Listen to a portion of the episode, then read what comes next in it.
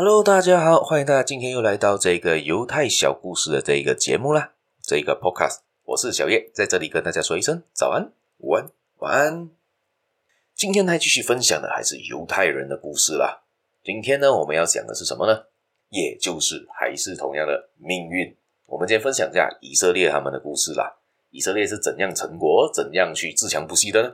而在这之前，我要说的是，在我早发现到的一句话了，就是一个呃，拿破仑所说的一句话：世上没有废物，只是放错了地方。因此呢，我们只要选对一条适合自己的路，坚持下去，自强不息，就一定能成功。这句话呢，也就反映在以色列人的身上。而以色列呢，不知道大家知道以色列这个国家吗？以色列这个国家是主要是由犹太民族做主导地位的。犹太人占了全国的人口八十三八千以上，历尽了人间沧桑的犹太人啊，从一九四八年才可以在这个亚洲西部地中海东岸约两万平方公里的面积上建立起以色列国。这是一个自然条件非常恶劣的国家，非常非常恶劣。怎样说它恶劣呢？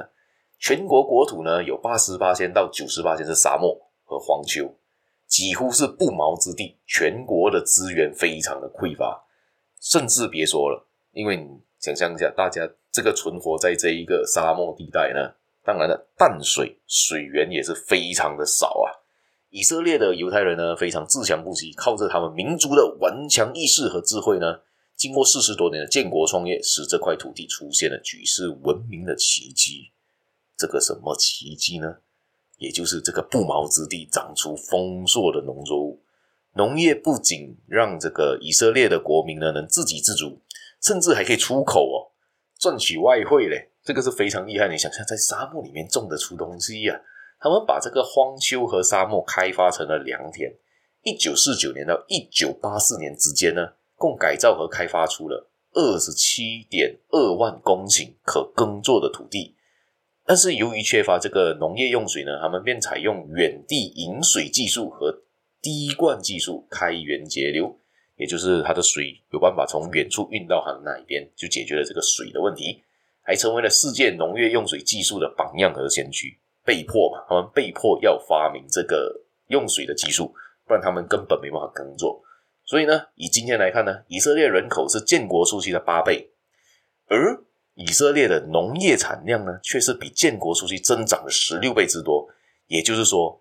它甚至增长的速度快过于它人口增长的速度啊，所以也就是说到呢，他们以色列不但在农业方面取得了惊人的成就，工业和其他行业也取得显著的发展。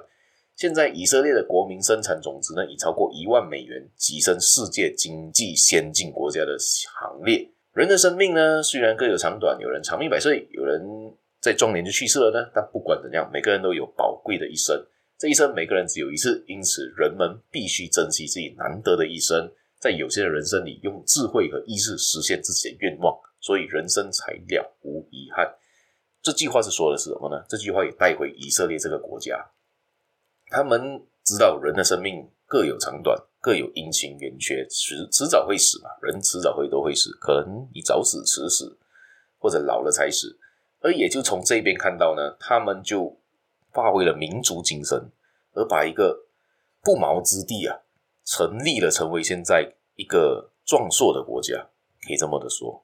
好，我们故事间也就分享到这边。关于以色列故事，大家可以去上网搜查看看。以色列其实蛮多不错的故事吧，相信他们疫苗也是蛮先驱哦。没记错的话，他疫苗那时候我们还打，每个人还在抢疫苗的时候，他已经抢到了第一大批、第一批的疫苗。他们人甚至是最早打完疫苗的民族啊，民的国家。我们今天故事也就分享到了这一边，大家有兴趣的话，继续的订阅我，继续收听我的节目，继续分享出去给你亲朋好友收听看看，也帮帮我的节目点个赞，继续留言让我知道你在想什么，也关于以色列有什么其他的看法或者更加好的知识补充，也可以让我知道看看。谢谢大家，我们下一期节目再见啦，拜拜。